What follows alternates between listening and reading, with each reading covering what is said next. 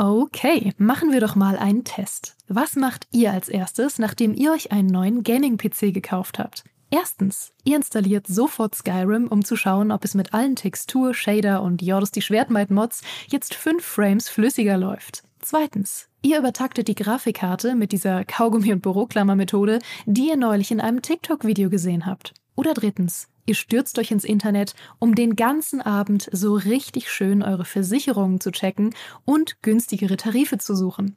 Die richtige Lösung ist natürlich erst eins, dann zwei, dann Krankenhaus und dann drei für eine bessere Krankenversicherung. Aber so weit muss es gar nicht kommen. Es gibt schließlich Clark.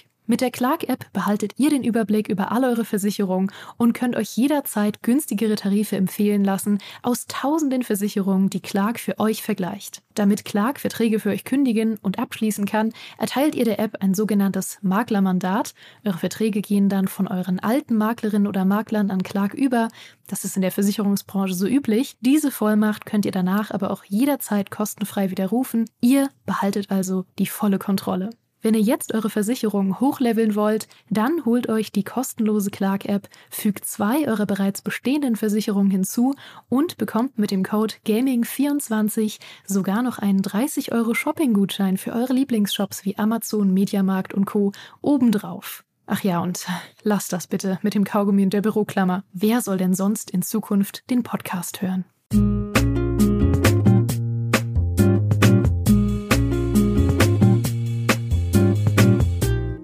Es war eine nachgerade schicksalhafte Woche für Freunde von Remakes. Zunächst die Ankündigung von Age of Mythology, das neu aufgelegt wird, und dann auch noch The Witcher, das Projekt Canis Majoris, das CD-Projekt Red angekündigt hatte für das Witcher-Universum, ist ein Remake von The Witcher 1 und es gibt eine Person aus unserer GameStar-Familie, die das glücklicher macht als sein letzter Sieg im Halbmittelgewichtsboxen. Das ist Maurice Weber. Herzlich willkommen. Hallo.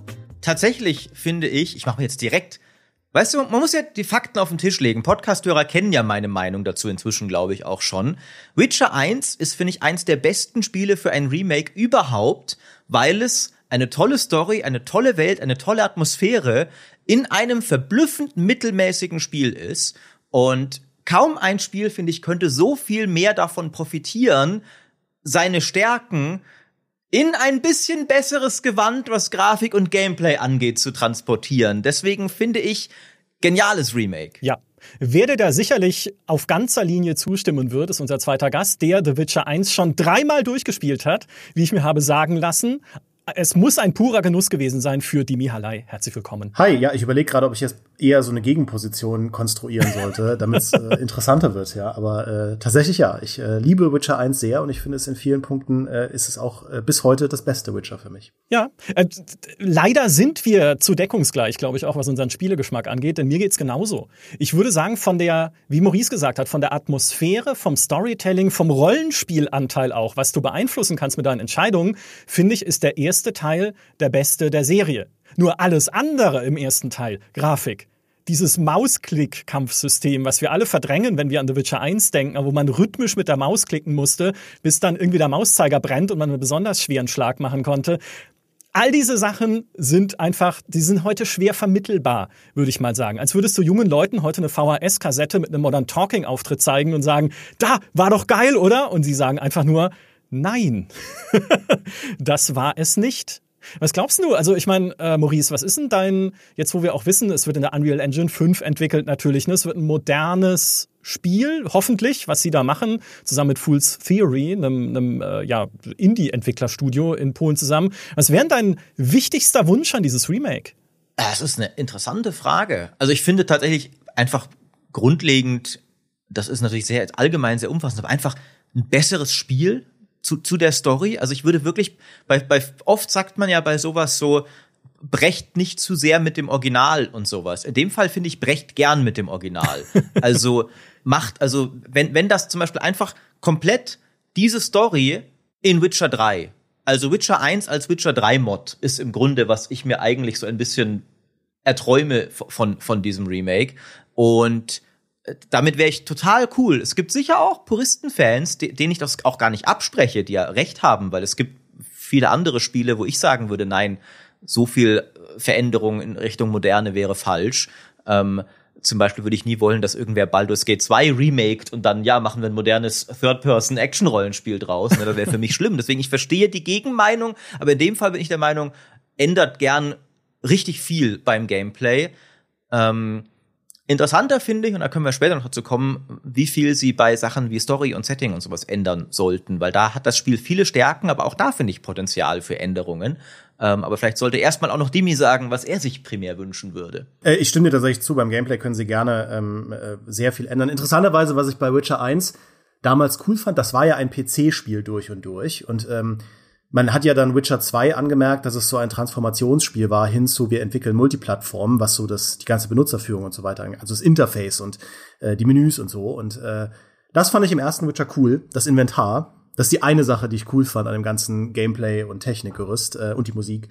Ähm, die können sie gerne behalten. Die Musik darf gerne, muss bitte so bleiben. Ähm, aber ja, was so Kämpfe angeht äh, und das Ganze drumherum. Was ich halt cool fände, was man echt eine coole Gelegenheit wäre, wir wissen ja noch nicht, ob's ein ob sie jetzt sagen, sie machen ein Open-World-Spiel draus. Und ich bin auch durchaus, und ich glaube, da wird mir Maurice äh, zustimmen, so ein Verfechter, dass die gar nicht groß werden muss, wenn sie sich entscheiden, eine Open World zu machen. Mhm. Aber ich finde, eine Gelegenheit, die es mal gäbe, wäre echt so eine urbane Fantasy Open World. Also wie sie mal einfach zu einem, oh ja, zu einem, ne, ähnlich wie in Assassin's Creed das auch mal zu so einem größeren Star zu machen, weil so cool Novigrad dann war in Witcher 3, ich finde, es wäre dann doch, also du bist ja zum Beispiel quasi nie auf die Dächer mal hochgekommen und hast da irgendwie Kram gemacht oder so, aber ich finde, wenn sie damit mal mehr irgendwie in die Richtung mehr experimentieren würden, weil du ja wirklich so viel Zeit in dieser Stadt verbringst und diese Stadt sich ja auch so transformiert durch die Ereignisse von The Witcher 1, äh, fände ich mega cool.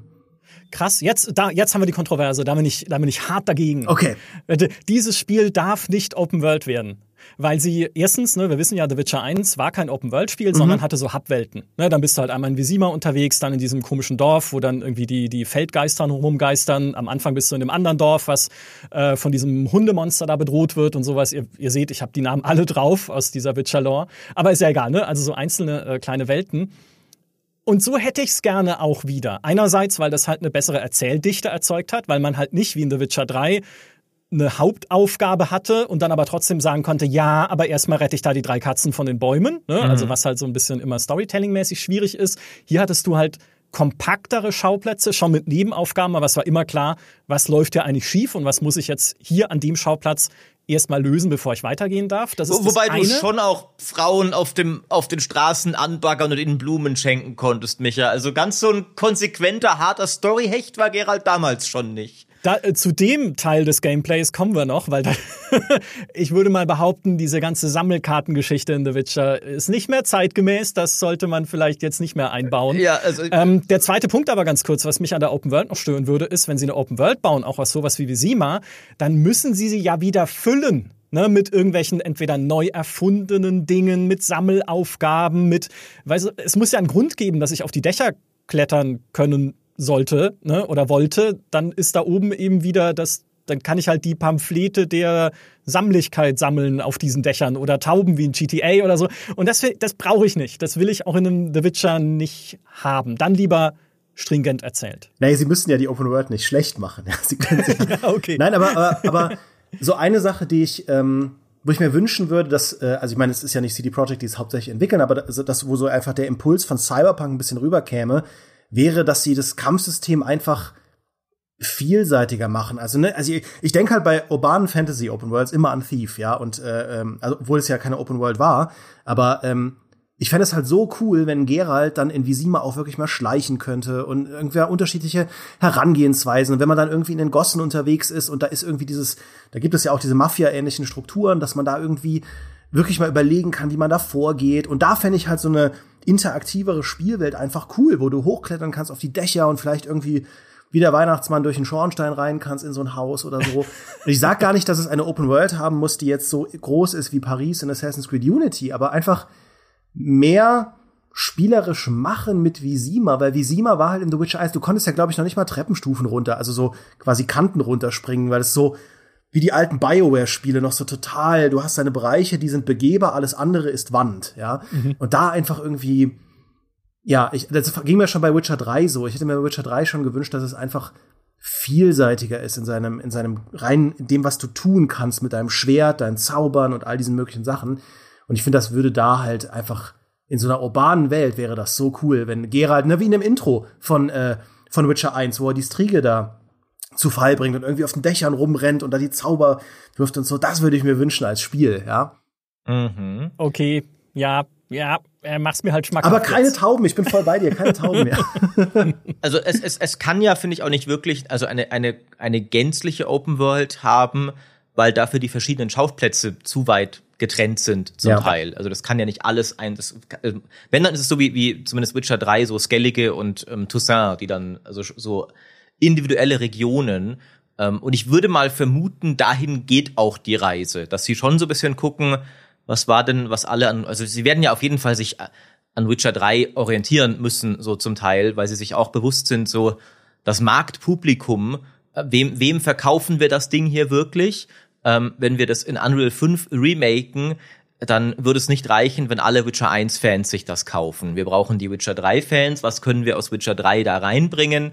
Und ich sehe es durchaus. Ich meine, Witcher 1 die, die Hub-Welten hatten ja durchaus schon ziemlich viel Open-World-Einschlag in ihrer Machart, weil es trotzdem ziemlich große Gebiete waren, die du auch so ziemlich frei aufdröseln konntest, wo auch, also gerade Visima war ja wirklich so, okay, manche Quests musst du wirklich entdecken und ob du sie machst oder nicht, beeinflusst die Story massiv und in welcher Reihenfolge du sie machst und sowas. Ich denke, das bietet sich da ziemlich gut und wäre, glaube ich, auch eine ne ziemlich coole Sache. Also, weil was das angeht, fand ich eigentlich Witcher 1 eben durchaus vom Aufbau her ziemlich gut. Es war nicht so diese riesig aufgeblasene Open World, wie wir sie heutzutage auch, auch von Ubisoft und sowas gerne kennen und wo auch Witcher 3 ja zum Teil bisschen hinging. Selbst die Entwickler haben ja später gesagt, also manche, ich glaube Miles war es mal in einem Podcast, dass sie eigentlich gern die zumindest die ganzen Monsternester und so nicht auf der Karte markiert hätten, dass es nicht mhm. ganz so diese Anmutung hat. Aber Witcher 1 hatte freie Gebiete, große Gebiete, aber nicht so groß, dass du sie mit haufenweise Bullshit füllen musstest. Und das ist heute, finde ich, noch ein gutes Modell eigentlich für wie freie Rollenspiele aussehen können und sollen. Womit mich Dimi gerade gekriegt hat, ist das Schleichen, weil wir, wir lieben ja alle Stealth-Games à la Thief und Ach Fool's so. Theory, der, also wir alle, die wir? Eine, okay. eine, eine, korrekte Meinung mhm. haben, lieben mhm. Stealth-Games. Äh, und Maurice ist auch da. So, und Fool's Theory, die jetzt dieses Remake machen, haben vorher das Seven Days Long Gone gemacht, was ja eigentlich ein Cyberpunk Action-Spiel ist in so einer isometrischen Perspektive, aber Action ist da gar nicht so wichtig wie Schleichen. Also auch da musst du halt klettern und Wachen ausweichen und schleichen. Also theoretisch haben die ein Schleichgehen, dieses Studio in Polen. Ich würde trotzdem sagen, dass sie vielleicht dann sich eher puristisch dann an dem orientieren, was auch The Witcher hatte. Also jetzt nicht unbedingt einen Schleichmodus einbauen. Trotzdem, das muss ich jetzt loswerden. Äh, ich würde es natürlich lieben. Alles, wo geschlichen wird, ist einfach liebenswert. Korrekt. Oder Maurice? Ich weiß ja nicht. Also, es ist ja jetzt, man muss da auch ein bisschen hier also ich glaube, Gerald ist schon ab und an mal heimlich vorgegangen, auch in der Story, aber ich verbinde ihn jetzt nicht unbedingt mit einem super schleichenden ja. Helden, einem, einem vorbereiteten Helden vielleicht, aber auch an die Striege hat er sich ja nicht angeschlichen, ähm, sondern da geht's dann schon zur Sache, wenn, wenn der Hexer zulangt. Und ich weiß, ich fände jetzt, also wenn man es wirklich mal zu Ende denkt und du hast so, also ein Witcher, wo, wo, wo Gerald einfach nur ständig Leute von hinten erdolcht, wäre auch irgendwann so ein bisschen, also klar, Gerald ist jetzt nicht der scheinendste, strahlendste Ritter, aber das würde jetzt auch nicht unbedingt zu ihm passen, finde ich, dass du irgendwie. Aber mhm. sie hatten es doch in Witcher 2. Da gab's das doch sogar, oder? Da hatten sie doch die Schleichpassagen drin. Äh, wo er irgendwie da aus dem Knast am Anfang rausschleichen muss oder ja. so. Gab es da nicht sogar ein, äh, es hat nicht gut funktioniert, also es stimmt dir eigentlich eher zu, Maurice, aber, oder habe ich das, habe ich da wieder geträumt? Aber ich glaube, es gab so Passagen, wo man Leute von hinten oder? Also, du musstest zumindest am Anfang aus dem Gefängnis raus. Das ja. weiß ich noch. Ja, alles andere habe ich verdrängt und vergessen. Warum vergisst jeder Witcher 2? Ich auch. da muss mal ein Remake her vielleicht. Ja. Aber selbst mal angenommen, das, da ist jetzt tatsächlich, jetzt sind wir an, an so einem wunderbaren Punkt, wo, wo die objektive Wahrheit irrelevant ist, weil wir haben die Tatsache, selbst wenn es diese Passagen gab, könnt ihr euch beide nicht mal mehr ja, mit Sicherheit völlig, erinnern, ob korrekt, sie existiert ja. haben. Ja. Also da ist es ja jetzt unabhängig, ob sie wirklich existiert haben oder nicht. Ihr selbst habt gerade bewiesen, dass sie nicht in Witcher passen und keinen Eindruck schinden, weil selbst ihr komischen Schleichfans Äh, gab's das? Oh, ich, ich weiß nicht mehr. Hm. War es gut? Hat's funktioniert? Keine Ahnung. Ja, aber also, wäre das nicht cool? liebe Witcher, ja, aber wäre es nicht cool, wenn es funktioniert? Zuhört, ich weiß, ihr ja. schaut ab und an hier mal rein. So. Äh, ja, ja, ich finde, äh, um das jetzt kurz festzuhalten, da sind wir schon, da haben wir schon wieder ein Podcast-T-Shirt mit einem guten Spruch. Wir sind an dem Punkt, an dem objektive Wahrheit keine Rolle mehr spielt. GameStar Podcast. Ja. Finde ich, das ist Gold. Ja, ja. Ich finde, ich würde mal gerne den, äh, das Spotlight auf ein ganz anderes Feature schichten, Schiff, schichten, ja, glaube ich, sagt man so, shiften, ähm, das mir sehr wichtig war in The Witcher 1, nämlich, dass sich NPCs bei Regen unterstellen. Wenn es geregnet hat in der Welt von The Witcher 1, dann sind die Leute dort in den Städten unter Dächer gelaufen. Und äh, das war nicht nur eine der Sachen, die damals in jedem Artikel stehen musste, der über The Witcher geschrieben wurde, auch schon in den Previews, weil sie das auch immer gezeigt haben natürlich, schon relativ früh, dass sie das können, sondern weil es so ein geiles Detail war, das gezeigt hat, dass da doch viel Liebe drin gesteckt hat in dem Ding egal wie buggy es jetzt damals rausgekommen ist, dass irgendwie Quest-Items verschwunden sind und sowas. Aber solche kleinen Details finde ich immer so wertvoll. Müsste ja nicht sein. Könnte ja einfach sein, dass sie im Regen stehen bleiben. Aber nee, sie stellen sich unter, sie beschweren sich sogar über den Regen, dass sie gerade ihre Wäsche rausgehängt haben und scheiße, jetzt regnet es schon wieder. Cool. Das würde ich gerne wieder sehen. Also nicht nur, dass sie sich bei äh, Regen unterstellen, sondern dass auch halt äh, CD Projekt hat ja die kreative Oberhoheit, sagen sie, und eben ausgelagert das Ganze dann externes Studio, dass dieses externe Studio trotzdem die Freiheit kriegt, so coole kleine Sachen einzubauen, so coole Details, wo du sagst, hey, diese Welt fühlt sich einfach gut an, fühlt sich lebendig an, als hätte das jemand mit Liebe entwickelt und nicht einfach als Auftragsarbeit runtergerissen. Das stimmt, ja, das stimmt. Zu, ähm, ja. man, man kann ja auch mal den, den Entwickler noch mal kurz weiter einordnen. Du hast schon gesagt, Seven Days Long Gone. Ähm, aber es sind ja auch nach dem, was man, äh, was sie auch offiziell gesagt haben, da auch einige Ex-Witcher 1 Macher mit dabei. Ähm, was so ein bisschen, ich, ich glaube, allmählich ist es inzwischen so, dass die meisten polnischen Entwicklerstudios haben, glaube ich, inzwischen zumindest einen oder anderen Ex-Witcher-Macher dabei, einfach in der Natur der Sache, weil CD Projekt mit Abstand das größte Studio dort ist und halt, wenn Leute weggehen, dann suchen sie sich erstmal einen Arbeitsplatz in, in der Nähe. Aber es ist nicht das erste Projekt von Ex-Witcher-Machern, von dem wir in letzter Zeit gehört haben. Ähm, und natürlich, warum sollte man sich auch nicht damit brüsten, wenn man sowas Coolem mitgearbeitet hat? Aber genau, passiert häufiger und aber spricht zumindest dafür potenziell, dass, wie du sagst, die, diese Leute auch das mit, mit Liebe angehen werden. Und weil ich finde, erstmal ist es schon sowas, wo jetzt nicht unbedingt nur okay, CD Projekt outsourced irgend so ein Remake an irgendwen. Ne? Das ist nicht erstmal nur so, oh geil, wird, wird bestimmt super, äh, aber mh, hoffentlich sind das Leute, die dem auch gerecht werden. Ja, wobei es gibt eine Sache, die mir ein bisschen Sorgen macht. Sie sagen ja, Sie sind Rollenspiel erfahren. Ne? Die waren auch irgendwie an Baldur's Gate 3 schon beteiligt bei Larian, an Divinity Original Sin 2, äh, lustigerweise auch an Hellblade, Senua Sacrifice und äh, Outriders und an solchen action-fokussierteren Sachen was mir Sorgen macht, ist, dass sie sagen, dass sie momentan mit 11-Bit, also auch einem polnischen Studio und Publisher, auch noch an einem Rollenspiel arbeiten. Das so ein bisschen esoterisch angehaucht sein soll. Warschau Anfang des 20. Jahrhunderts. Mystik soll da eine große Rolle spielen und so Folklore, also irgendwie so, so Folklore, Monster, Aberglauben. Man weiß noch nicht viel drüber. Es gibt auch momentan nur einen Projektnamen. Project Vitriol äh, hieß so der, so der, der Name, den sie erstmal dafür genannt haben. Aber warte mal, dieses Studio arbeitet jetzt an zwei Rollenspielen. Da schwingt natürlich, wenn man sowas liest, immer so ein bisschen die Sorge mit, hoffentlich können die sich auf beide Projekte angemessen konzentrieren und müssen halt eins davon dann nicht doch runterreißen, weil 11-Bit sagt auch, dieses Project Vitriol ist das größte Publishing-Projekt, was wir jemals hatten. Ne? Also es ist ein richtig wichtiges Ding und soll eigentlich auch ein großes und cooles Ding werden. Also ähm, hoffentlich muss da jetzt nicht eins von beiden zurückstecken, wenn die da dran arbeiten. Das wäre schade. Das stimmt, es ist, ich, mir fällt es schwer, bei, bei 11-Bit skeptisch zu sein, weil, weil das die Frostpunk-Leute sind und, und ich, äh, das ist noch so, das ist noch so eins der, der wenigen Studios, also in dem Fall sind ja nur Publisher, ne, muss man dazu sagen, aber noch so eins der wenigen Namen, wo ich eigentlich auch einfach ein, eine tiefe Liebe dafür hege und ihnen erstmal immer bereit bin zu glauben, dass sie tatsächlich die beste Qualität im Sinn haben. Aber natürlich ist es richtig, das ist ein Studio, das bislang ja auch eher, eher was Kleines nur gestemmt hat. Seven Days Long Gone ist ja jetzt wirklich nicht mal so, okay, davon ist der nächste logische Schritt Witcher 1 in Unreal Engine 5 remaken. Das kriegen sie sicher super geil hin.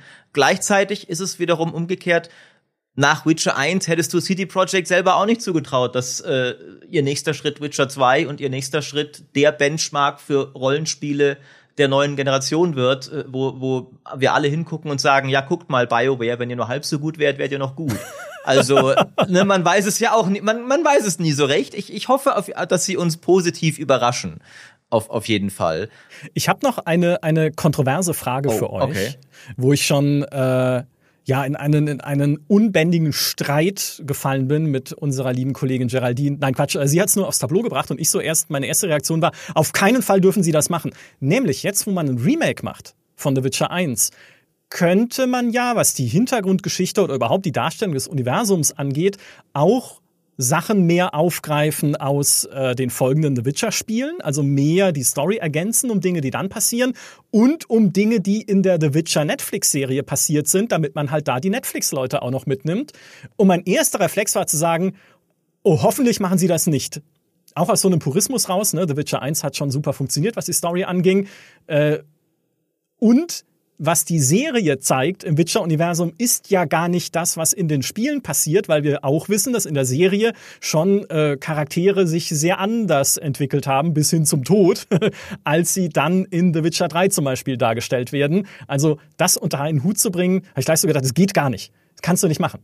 Nachdenklich geworden bin ich jetzt aber beim Punkt, was wäre denn, wenn sie sich bemühen würden, jetzt mehr Zusammenhang zu schaffen zwischen The Witcher 1 und The Witcher 3? Weil man merkt der Story von The Witcher 1, so cool sie war, schon sehr an, dass ihnen da noch ein Plan gefehlt hat, dass es eine Trilogie werden soll. Also viele Fäden, die sie nicht weiterführen, irgendwie mit Alvin und was er, was, also will nicht spoilern, aber alles, was damit zusammenhängt, ne, sagen wir es mal so, mit der wilden Jagd, die in The Witcher 1 ja vorkommt in einer Quest, aber nur ein paar Geister sind, die man einfach verkloppt und äh, dann ist es erledigt und der Druide, für den du es gemacht hast, sagt, hey, gut gemacht, du hast die wilde Jagd besiegt. Also da war noch gar nicht klar, dass die eigentlich in The Witcher 3 irgendwie diese Antagonisten sind. Was würdet ihr sagen? Mehr Sachen aus der folgenden Witcher-Geschichte schon einbauen oder puristisch bleiben?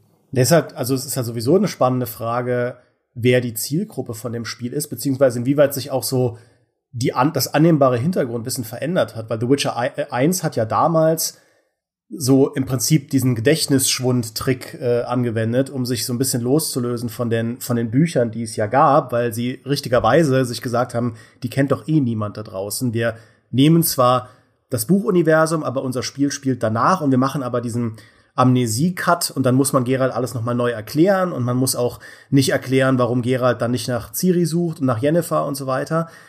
Jetzt aktuell gibt es ja, glaube ich, ne, also ist die Frage, wenn du das für Leute machst, die Witcher 1 damals gespielt haben. Ich weiß nicht, ob das die smarteste Entscheidung wäre, die als Zielgruppe zu nehmen, versus die Leute, die halt Witcher von Netflix kennen, die halt Witcher von äh, The Witcher 3 kennen. Weil es gibt ja so viele Leute, die Witcher 3 gespielt haben und nichts sonst aus dem Witcher-Universum. Und die werden natürlich sofort fragen, aber was ist denn mit Ciri? Was ist denn mit Yennefer? Wann spielt denn die Geschichte überhaupt? Und da wäre es vielleicht schon zumindest ein smarter Weg, es klarer zu verweben. Auf der anderen Seite, um diese Amne Amnesiekiste kommst du halt auch nicht ganz rum, weil du das ja als Anschluss brauchst für Witcher 2, wo er da, glaube ich, seine Erinnerungen wiederbekommt. Ähm, also ich finde das eine spannende Frage. Ich bin ja, es ist ja generell so eine Grundsatzfrage, finde ich, bei Remakes und Reboots und so weiter, wie weit dürfen sie halt weggehen, weil, ne, das war ja aber auch beim Gothic Remake ist das ja die Riesenfrage. Ich bin ja jemand, ich fände es super, wenn sie neue Quests einbauen würden und neue, sogar neue Gebiete meinetwegen im Minental. Aber dann hast du halt sofort die Fraktion, die zu Recht sagt, nein, das soll bitte genau, das soll ja ein Remake sein von einem Meisterwerk. Ähm, und ich bin da, glaube ich, eher auf der Seite von auch beim Witcher Remake. Gerne dürfen sie da Sachen expandieren, Dinge vorweggreifen, Dinge andeuten, mit dem spielen, was sich auch seitdem getan hat, auch an Worldbuilding, Dinge vorwegnehmen, solange sie halt die Dinge wieder aufleben lassen oder zur Geltung bringen, die Witcher 1 und nur Witcher 1 so super gemacht haben. Zum Beispiel diese sehr fokussierte Geschichte. Ja, ich, ich finde, das ist eine interessante Frage, ähm, weil es, ich finde schon, dass es rückwirkend Witcher 1 wirkt jetzt im, im Gesamtkosmos des Witcher-Universums, dieser Medien-Franchise, die jetzt ja, ist ja schon ist, wirklich ein bisschen sonderbar. So als irgendwie von all diesen Werken das, das am wenigsten auf irgendwas anderes Bezug nimmt. Ähm, ne, also, weil, wie, wie die mir sagt, es, es bezieht sich verblüffend wenig auf die Bücher. Also abgesehen davon, dass es irgendwie ein paar Plotlines irgendwie noch mal neu macht mit anderen Charakteren. Also Geralt hat wieder ein Kind an der Backe, das irgendwie magisch ist und sowas, aber wir wollen jetzt nicht wirklich dass die Leute fünf Bücher gelesen haben müssen, während lustigerweise Witcher 3, finde ich, bisschen bewiesen hat, man kann den Leuten da eigentlich mehr zutrauen. Ne? Also die ganzen Witcher 3-Fans, von den die Spieler hatten ja auch alle vorher nicht die Bücher gelesen und haben sich dann beim Spielen aber auch nicht gedacht, oh Jennifer, Ciri, wo kommen die denn jetzt her? Habe ich ja keine Ahnung. Diese Figuren akzeptiere ich nicht, weil ich nicht ihre fünfbändige Backstory kenne. Und, und gleichzeitig wirkt aber Witcher 1 auch aus Gamersicht heutzutage total sonderbar, wie ihr sagt, weil, weil die Bezüge überhaupt nicht mehr stimmen. Also nicht nur, dass diese Story da haben wir aber auch, das ist ja nicht nur die Schuld von Witcher 1, ich finde es auch die Schuld von Witcher 2 und 3, die umgekehrt auch irgendwie so getan haben, als hätte es diese Story nicht gegeben. So wie Shani, wer? Nee, natürlich sind alle mit Triss gegangen. Es gab keinen zweiten Love Interest, außer in einem DLC für Witcher 3 erwähnen wir die nochmal. Ähm, das war ja durchaus beidseitig bisschen komisch, aber eben auch Sachen, wie du sagst, wo, also die, die wilde Jagd, da war ja Witcher 3 schon näher am Buch und Witcher 1 hat die irgendwie bisschen komisch dargestellt. Also selbst als Buchfan war damals, hä, der König der wilden Jagd ist kein Sensenmann-Geist, ähm, sondern wir wissen, dass das dass der gute Mann Eredin heißt und dass er ein Dunkelelfenreiter aus einer anderen Dimension ist. Spoiler! Ja, genau. Also ganz komische Sachen. Ähm, gleichzeitig muss man, ich bin prinzipiell durchaus auch offen für Änderungen ähm, und würde sogar sagen, ein bisschen ist es fast sogar notwendig, wie Dimi sagt, ne, die, die Zielgruppe wird aus Witcher 3 reinkommen und, und wird sich dann erstmal, hä, was? Wie, das, so, das ist doch nicht mein, mein Witcher so, ne? Äh, das ist ja total komisch alles. Da müssen sie, glaube ich, bisschen drauf eingehen. Was natürlich immer die Sache dabei ist, das ist ja alles immer gesetzt den Fall, du kriegst es auf der gleichen Qualität wie das Original hin. Das ist wiederum die große Frage. Ne? Ich bin prinzipiell würde ich jetzt zum Beispiel sagen, so wenn das wenn, wenn das jetzt der gleiche Chefautor wäre wie bei, wenn man sagen würde oder was weiß ich, der, der Autor von der Bloody Baron Quest schreibt für Witcher 1 neue Quests, würde ich sagen, ja geil, das wird bestimmt gut, dem dem erlaube ich das, in Anführungszeichen, dem traue ich das zu, aber die, die Autoren von einem Studio, von dem ich noch keine Ahnung habe, wie gut es ist, gehen jetzt an die Witcher 1 Story ran und machen da ihre eigenen Ergänzungen nach eigenem Gutdünken. Ähm, okay. Kriegen die das hin? Also, klassisches Beispiel ist zum Beispiel, ähm, die, sind die Baldur's Gate ähm, ähm, Enhanced Editions, wo, wo die, die Quests, die neuen, die waren auch nicht irgendwie totaler Schrott oder sowas, aber man hat halt schon gemerkt, okay, das haben sie jetzt nicht unbedingt so auf dem Level hingekriegt, wie halt damals das BioWare zu der Zeit. Obwohl es witzigerweise auch da wieder eine Firma war, die durchaus so ein, zwei alte BioWare-Veteranen hatte, genau wie jetzt hier ähm, der Fall ist. Also, das ist halt ein, ein Risiko, wenn man sagt, ich als Autor traue mir zu, diesem Meisterwerk Quests hinzuzufügen, die sich einfügen qualitativ. Ja. Ich glaube, das ist auch der Grund, warum CD Projekt ja betont, dass sie halt die kreative Oberhoheit haben und dass auch der Adam Badowski daran beteiligt ist, der ja selber einfach ein Nerd ist seiner eigenen Spiele, der auch ein Geist ist, mit dem man nie Interviews führen kann, weil er immer nur äh, guckt, was die Presse macht bei einem Event und wie sie das Spiel findet. Aber dann, wenn man sagt, mit dem will ich mal reden, ist er sofort weg hallo, irgendwann werde ich den interviewen. Und wenn ich nachts in sein Haus gehen muss, weil ich einfach wissen will, wie der tickt. Aber das ist halt eine der zentralen Figuren dieser Witcher-Serie bei CD Projekt. Und deswegen sagen sie ja, hey, der passt auf. Ne, das ist sozusagen der Lore Master, würde ich denken, um den halt oder mit der dann alles freigeben muss, was da passiert, äh, damit eben nicht so was dabei rauskommt wie die Zusatzquests äh, von Baldur's Gate. Ich habe eine Sache noch, ich habe eine Chance noch, äh, für die ich die Uhr ein bisschen zurückdrehen muss, um zu erklären, woraus sie besteht es gab ja schon mal den Ansatz dazu, ein Remake zu entwickeln von The Witcher 1. Und zwar schon 2007. Das war Rise of the White Wolf, was damals die Konsolenversion werden sollte von The Witcher 1. Weil das ja bisher nur für den PC erschienen ist, ist ja jetzt auch natürlich wichtig für das Remake, dass es auch auf den Konsolen kommt, um einfach die Zielgruppe zu erweitern und nicht nur alte PC-Leute wie wir dieses Spiel kennen, sondern es halt dann auch ganz viel noch mehr erleben können. So, und da haben sie natürlich das ganz Konsolentypische, was man halt braucht, schon damals angekündigt. Wir lassen eine Actionsteuerung entwickeln. Wir behalten die drei Kampfstile zwar bei, dieses schnell und stark und gegen Gruppen, aber halt alles äh, actionbasiert in Echtzeit, Zeitlupen, Finisher. Wir wechseln die Engine damals weg von dieser Aurora Engine von BioWare hin zu einer anderen Engine äh, der hauseigenen Engine des Entwicklerteams. Und äh, da wird es jetzt kritisch, weil das wurde damals schon extern entwickelt. Bei Widescreen Games in Frankreich, die auch eine eigene Engine hatten. Die Da Vinci Engine hieß die. Aber Widescreen Games war vielleicht nicht ganz die richtige Wahl für ein externes Entwicklerstudio. Unter anderem deshalb, weil sie die bisher einzigen waren, die es geschafft haben, in einem Spieletitel den Namen des äh, Autors, auf dem die, das Spiel basiert, falsch zu schreiben. Sie haben nämlich Frank Herbert's Dune entwickelt und Frank Herbert falsch geschrieben im Titel. Mit CK. Also, also wenn Sie, wenn Sie Frank Herbert nicht mehr hinkriegen, dann traue ich Ihnen André Sapowski wirklich nicht zu. Ja. Ähm.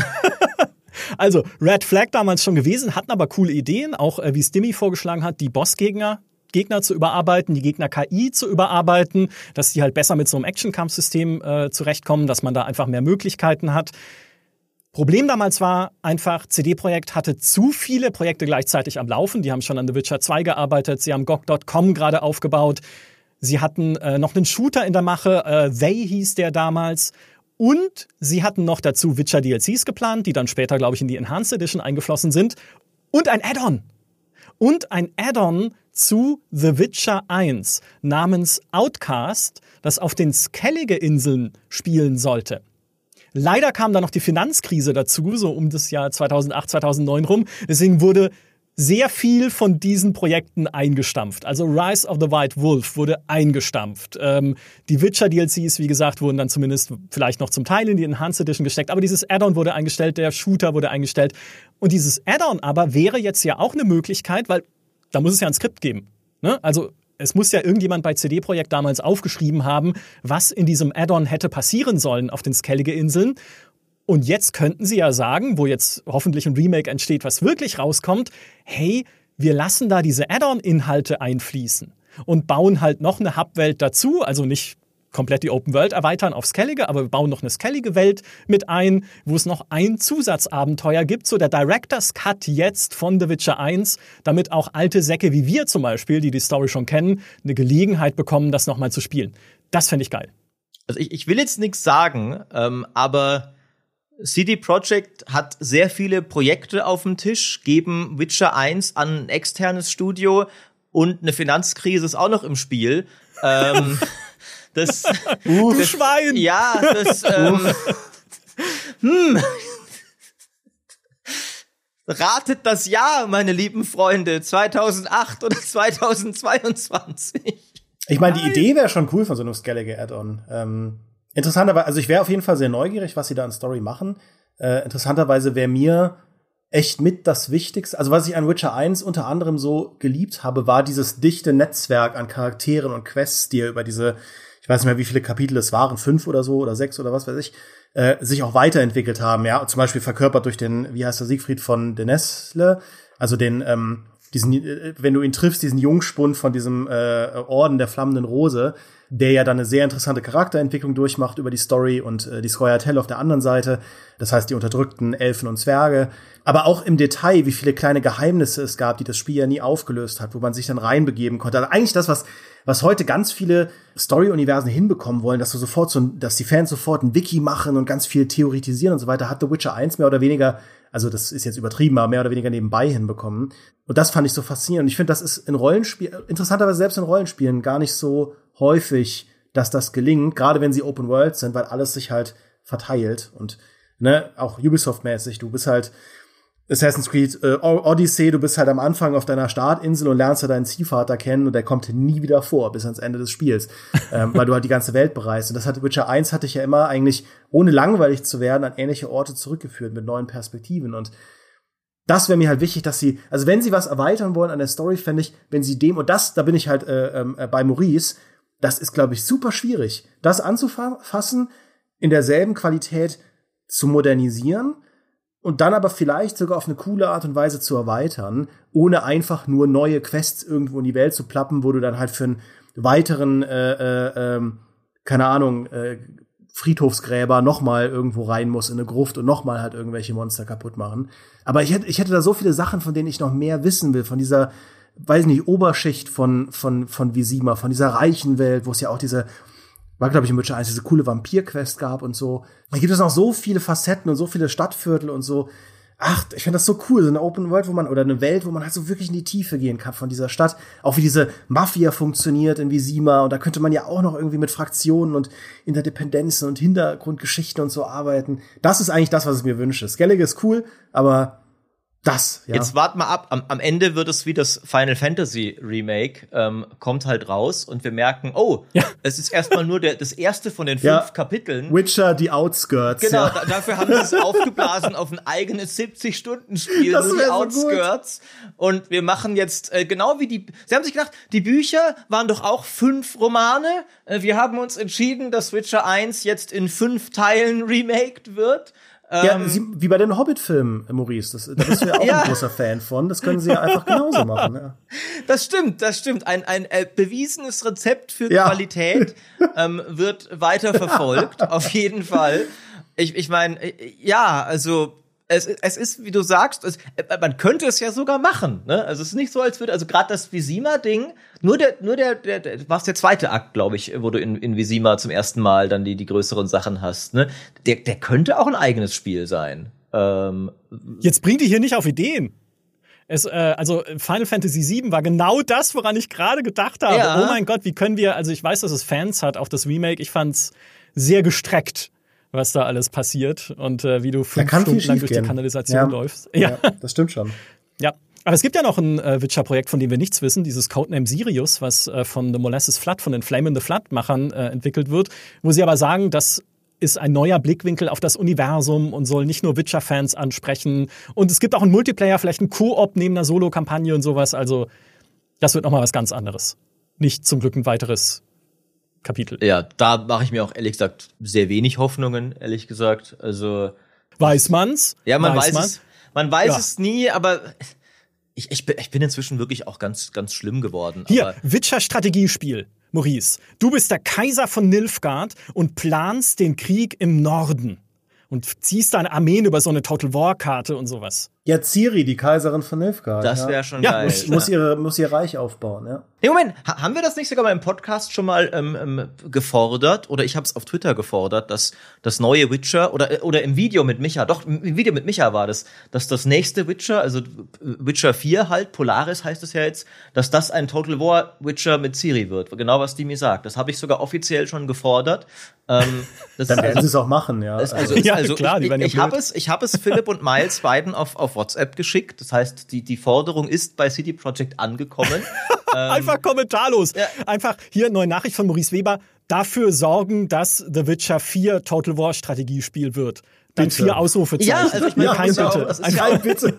Wir haben ja inzwischen tatsächlich einen, einen guten, guten Draht zu CD Projekt, weil unsere beiden Podcast-Gäste, Miles und Philipp, das beweist auch wieder, wie gut wir unsere Podcast-Gäste auswählen, ja seitdem ziemlich steil Karriere gemacht haben bei CD Projekt. Ständig sehe ich auf Twitter, wie die irgendwie posten, ey, ich habe schon wieder einen neuen Titel, ich bin jetzt Acting Campaign Lead oder was weiß ich nicht alles. Also das sind Leute, die auch entscheiden können, dass es Witcher Total War wird. Ähm, und, und ich bin sicher, das werden sie sie auch, wenn ich es ihnen, wenn ich sie nett ja. frage. Ähm, deswegen, genau. Aber äh, wir sollten nicht zu sehr abschweifen. Witcher 1 Remake, ähm, ich, ich überlege gerade noch, was, was sind Sachen, die sie eurer Meinung nach nicht ändern sollten. Wir haben jetzt ja recht viel so, ah, wir sind voll offen für neue Quests, Gameplay komplett neu, Grafik komplett neu, ähm, Story kann auch geändert werden. Was, was sollte eurer Meinung nach dringend bewahrt werden? Äh na, Story und Quest sollen sie ja bewahren und Entscheidungen und Charaktere und das alles. Das ist ja super wichtig. Auch die Struktur des Spiels, finde ja. ich. Also ich fand es sehr atmosphärisch, dieses Intro auf Kermorhen und dann über die Outskirts sich nach Visima reinbewegen und dann halt in diese, äh, in diese Oberstadt und dann halt noch mal raus und so. Also das fand ich schon sehr cool. Ja, Atmosphäre, das ist super wichtig, finde ich. Weil äh, ich sag ja auch immer, der erste Herr der Ringe-Film war der beste. Einfach weil es The Witcher 1 war schon so ein eine düstere Vorahnung von Großem. Dieses ganze Spiel, eine einzige Anspannung, da passiert was Schlimmes. Und es, jedes Ding, was du irgendwie findest und alles, was du erlebst, ist ein Puzzlestück, das dahin führt. So meisterhaft gemacht. Und dieses Remake darf kein fröhliches, buntes, helles, ich spaziere hier durch die Witcher-Welt werden, sondern es muss genau das wieder einfangen. Also das ist zentral wichtig. So düster, wie möglich. Also, ähm, wenn ich da einen hellen Screenshot sehe, bin ich raus. Ja, alles, alles bei Tag und so, nee.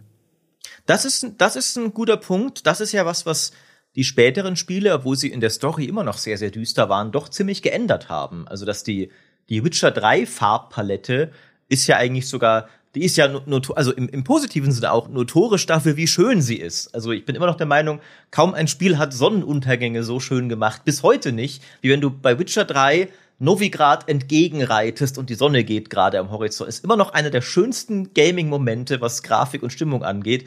Aber tatsächlich, Witcher 1 hatte eine andere Farbpalette, so eine entsättigte, ähm, von, von der ich mir hoffen würde, sie behalten die bei. Das stimmt.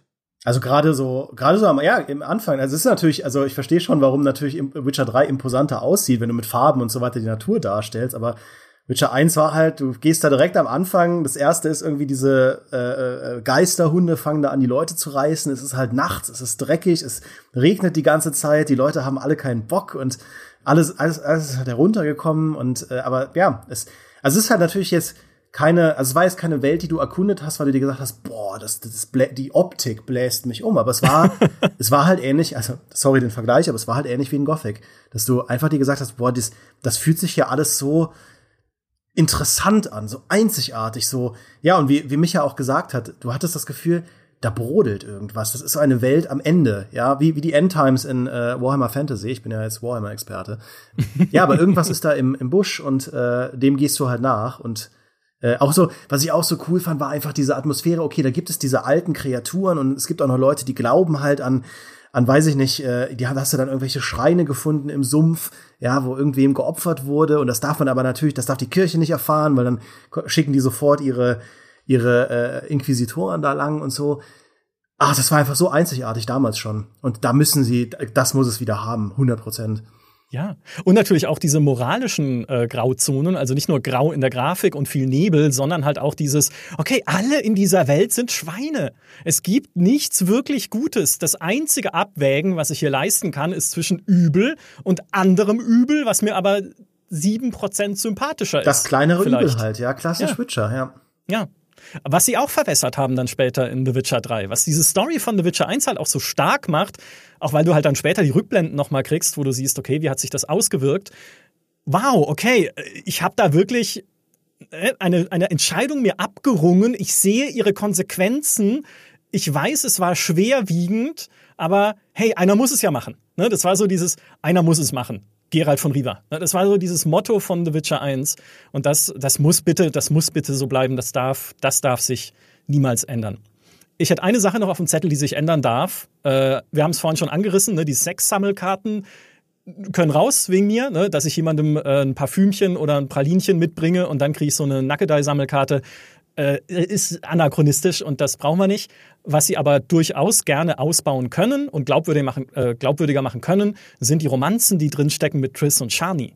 Also denen mehr Tiefe, mehr Raum geben, einfach mehr äh, ja, Gespräche, mehr Entwicklung, statt halt diesen ganzen, hey, ich habe eine Hexe kennengelernt und krieg eine Sammelkarte dafür, einfach die Charaktere, die wirklich wichtig sind, mehr herauszuheben und denen mehr, mehr Platz zu geben im Spiel. Finde ich auch, auf jeden Fall. Also ich, ich bin, also ich würde auch nie im Leben werden sie diese Sammelkarten zurückbringen, ja. Also da, da würde ich meine Hand für ins Feuer legen, da haben sie sich auch schon so oft von distanziert.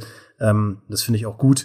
Äh, aber gerade ne, bei, bei Triss, wenn du einfach weißt, das ist, je nachdem, wie du Witcher 3 spielst, die große andere Liebe seines, also quasi, ne, es kann ja, du kannst ja, also mein, mein Gerald, für ihn war Triss halt immer die Liebe seines Lebens und äh, wenn du dir da halt anschaust, wie passt Witcher 1 zu Witcher 2 und Witcher 2 zu Witcher 3, das hat jetzt nicht so, so ganz gut immer zusammengepasst. Und ich finde, mit dem Wissen, welche Rolle sie dann auch spielt, und sie ist ja eine der coolsten Figuren, finde ich, des Witcher-Universums, ähm, und auch welche Rolle sie in den Büchern spielt und so weiter, da, da mal noch mal ranzugehen ähm, und auch vielleicht irgendwie den Anfang zu ändern.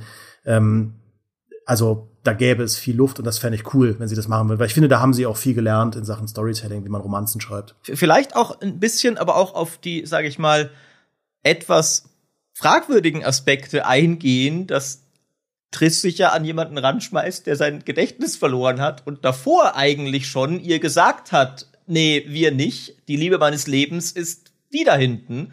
Das wird ja nicht. Stimmt kaum angesprochen, ist, ist durchaus ein großer Streitpunkt unter Witcher-Fans. Also Evil Triss ist durchaus ein, eine Meinung, die einige Witcher-Fans so ein bisschen haben, ähm, dass sie sich da ziemlich fragwürdig verhält. Ähm, und ich finde, das passt ja auch sehr in die Grauzone rein, die das Spiel so hat und sowas, aber man könnte es durchaus mal ein bisschen ansprechen. Ähm, ich glaube, Witcher 3 spricht es ein bisschen an, also da kommt ja das Gedächtnisverlust-Thema, auch weil, weil ich glaube, Jennifer spricht dich auf an, weil Jennifer ist ja ziemlich pisst. Und ich glaube, wenn du zu sehr darauf bestehst, ey, ich hatte mein Gedächtnis verloren, dann schmeißt es dich in den See. Stimmt, aber, ja. Ähm, aber das ist, denke ich, durchaus ein, ein Punkt, wo man, ähm, äh, wo man angehen könnte. Und was äh, gerade noch kommt, ähm, äh, weil äh, für alle, die äh, wir haben es gar nicht gesagt am Anfang, dieser Podcast läuft gerade live. Äh, wir nehmen ihn auf meinem Twitch-Kanal auf, Twitch Maurice Weber, gehen, folgen. Und da kommt im Chat gerade genau der richtige Vorschlag. Eine Sache, die man aus Witcher 3 auf jeden Fall reinbringen könnte, ersetzen wir halt die Sex-Sammelkarten durch Gwent. Ne? Ja. Das, äh, Ja. Ja. Ja, Gwent geht immer, würde ich sagen. Solange es kein Schlösser-Knack-Minispiel gibt in irgendeiner Form, bin ich total happy mit. Es gab ja auch den Würfelpoker in Witcher 1, aber da muss ich sagen, der, der kann ja auch bleiben, aber da muss man schon sagen, hat die Serie sich einfach weiterentwickelt, was die Qualität ihrer Minispiele angeht. Und äh, entsprechend, oh Gott, jetzt wird vorgeschlagen, ähm, Sexy Gwent. Ich meine, man, man könnte ja ein Strip-Gwent, ja. Strip Gwent, man könnte ja ein, ich, ich sag mal, ein, ein neues, egalitäres, gleichberechtigtes Sexy Gwent machen, wo die, die männlichen Figuren auch alle irgendwie, ich weiß nicht, dann spielst du halt König Volltest und er ist da auch irgendwie so als geölter Bodybuilder in, in seiner Unterwäsche oder sowas, befehligt er auf dieser Karte seine Armeen. Also ich finde ja, man sollte nie so ein regelbasiertes Leben führen und immer ein Freigeist bleiben. Aber eine Regel, der ich leider eisern folgen muss für mein Leben, ist, wenn Sexy Gwent ins Spiel kommt, ist es Zeit, einen Podcast zu beenden. das ist, habe ich mir von Anfang an, das haben wir uns Was? 2017 als Ziel gesetzt, ne? wenn Das Sexy war auch das erste, worüber wir gesprochen haben. Ja. Ja. ja, nochmal kurz wegen der Sexy Gwent-Sache, ja, wenn das irgendwie, wenn das reinkommt. Ja, verdammt, ich hab's vergessen. Wir haben damals drüber geredet. Das, ähm, das ist, äh, ah, verdammt, jetzt habe ich den Podcast beendet. Also meinst du jetzt diese Folge oder den GameStar Podcast allgemein? Nee, allgemein, wir hören Ah, jetzt auf. scheiße. Jetzt ist alles erreicht. Na, es tut mir Schon leid. wieder? Alles gesagt. Habe ich, hab ich ja. damit jetzt nicht auch Das war unser arbeitslos Safe gemacht Word dann, jetzt. Micha, du, du bist doch jetzt GameStar Podcast-Chef. Wenn, wenn Ja, das macht Podcast- nichts. Das, das tut Gitarre, mir- Gitarre, Micha, ist die Zukunft. Ja. Jetzt wird Gitarre gespielt. Ab das- jetzt, ja, werde ich, jetzt kommt die Musikerkarriere jetzt bei mir. Äh, Das nehme ich mir fest vor. Das war ein Podcast live aufgezeichnet auf Twitch bei Maurice. Er hat es schon gesagt, folgt, schaut vorbei, wie er äh, Strategiespiele spielt und bestimmt auch das Witcher Total War, was jetzt entwickelt wird. Davon muss einfach fest auszugehen sein, dass Natürlich. diese Botschaft nicht an den Äther gesendet war. Sonst würde ich meinen Glauben an CD-Projekt und in der Folge dessen auch die Menschheit verlieren. Vielen Dank, ihr beiden. Mega guter Talk. Äh, hat mir großen Spaß gemacht. Und jetzt drücken wir einfach die Daumen und hoffen das Beste für das Remake von The Witcher, was noch eine Weile dauern wird. Ne, um das noch zum Abschluss zu sagen, ist in einem frühen Zustand. Ich denke mal frühestens 2024, 25, vielleicht 26. Also, hey, bis dahin können wir uns noch ein paar Mal äh, zusammensetzen und diese sexy Gwent-Idee weiter ausformulieren. Das, Ja, ich ja. glaube, da steckt doch Potenzial. Tot, Witcher Total War mit Sexy Gwent. Ähm, das, ich finde, wir haben doch alles. Also, du Ja. spielst halt dann Gwent-Karten aus, die dann zu Regimentern in Total War werden. Gwent sind ja eh so Kriegsführer. Ich, das ist doch alles, was wir haben. Also, was will man äh, mehr? äh, sexy Regimentern. Äh, in diesem Sinne, macht's gut. Ciao.